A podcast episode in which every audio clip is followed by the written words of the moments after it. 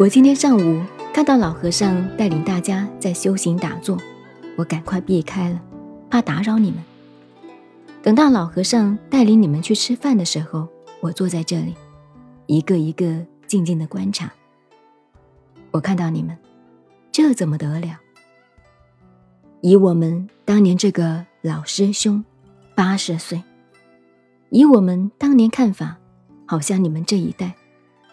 比我们当年还要活泼，所谓活泼，连规矩威仪都不懂，好像一点恐惧的心理都没有。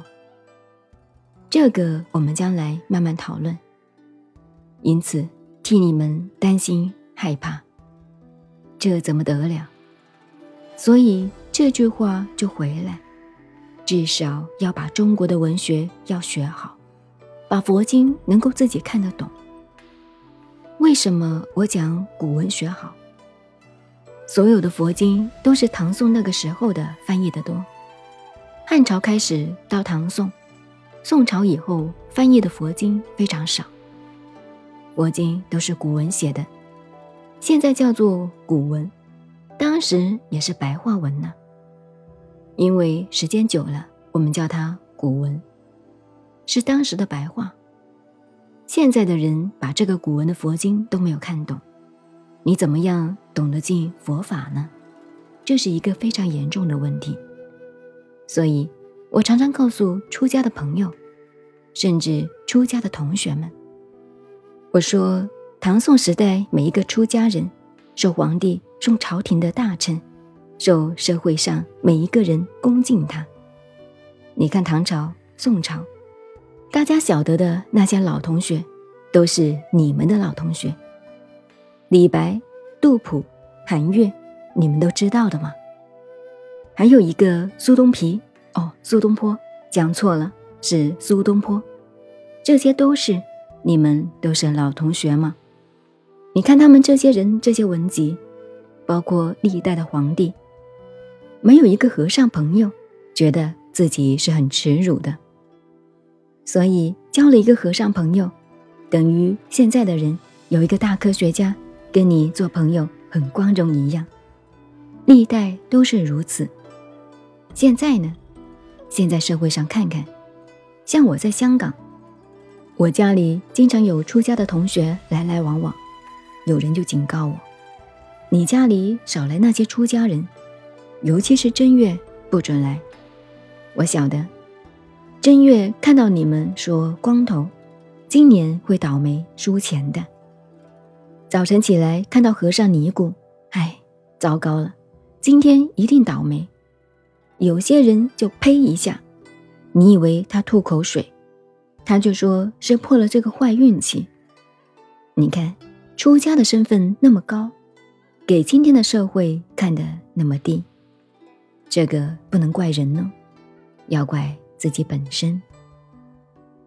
唐宋的时候，一个出家人，你看从南北朝开始，大家都晓得，老百姓甚至于宰相这些部长们，见到皇帝非跪不可。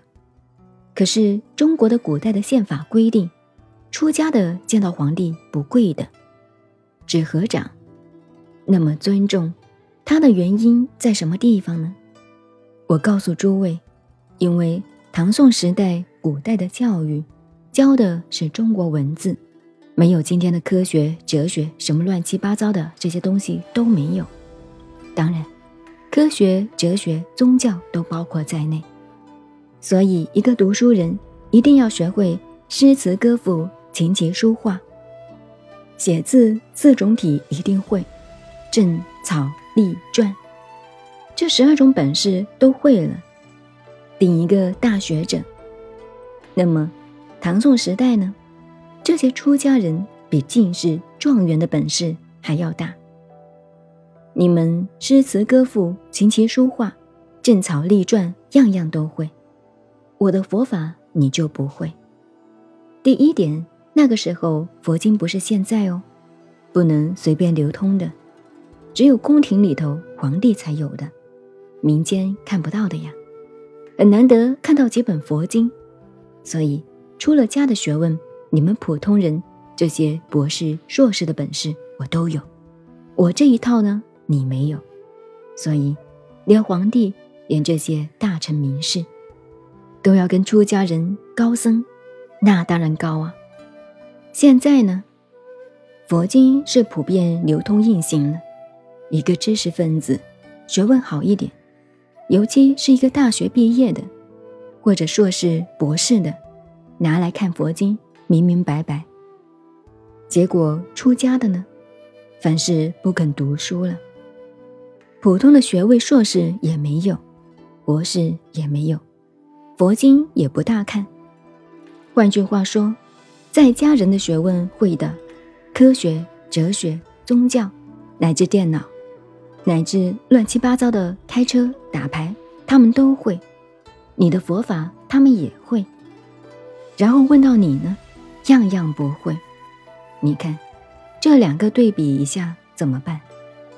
所以我说，这个时代，如果不能够自己充实自己，那至少练两条腿嘛。两条腿坐在那里三天三夜不动。我在美国经常说的，我说有一个中国和尚来，两腿一盘在白宫门口坐他七天七夜动都不动，白宫里头的都出来拜拜你了。真的，尤其美国人很好奇，你管我有道没有道？老子有腿呀，道也没有，腿也没有，学识也没有，你说怎么样会给人家尊敬呢？我这一番话是因为老和尚讲了一番话，我这个人爱啰嗦，向大家先声明。希望大家真正做一个中国文化的一个大师，一个好和尚，一个好的出家人，领导这个社会走向一个很严谨的路线。老和尚非常慈悲，因为我跟老和尚，我很尊敬他，我们两个像朋友一样，这个非常慈悲，对你们比较宽松了。以我看，你们行住坐卧。很多威仪都不够的，很多位太散漫，但是不能怪你，是这一代的教育。所以，你们的任务，今天把佛法学好了，特别要发心啊！发心什么？下一代的中国人的后一代，要你们好好的去教化，不要马虎的。出家不是逃避现实。我今天这一番话是开场白，还没有讲到正题。怎么样打坐？怎么样修行？为什么这一次我们会来做这个事情？还没有开始。我讲的不太好听的话，先讲在前面，是勉励诸位。您现在收听的是南怀瑾老师的《南禅七日》，我是静静周恩，微信公众号 FM。幺八八四八，谢谢收听，再见。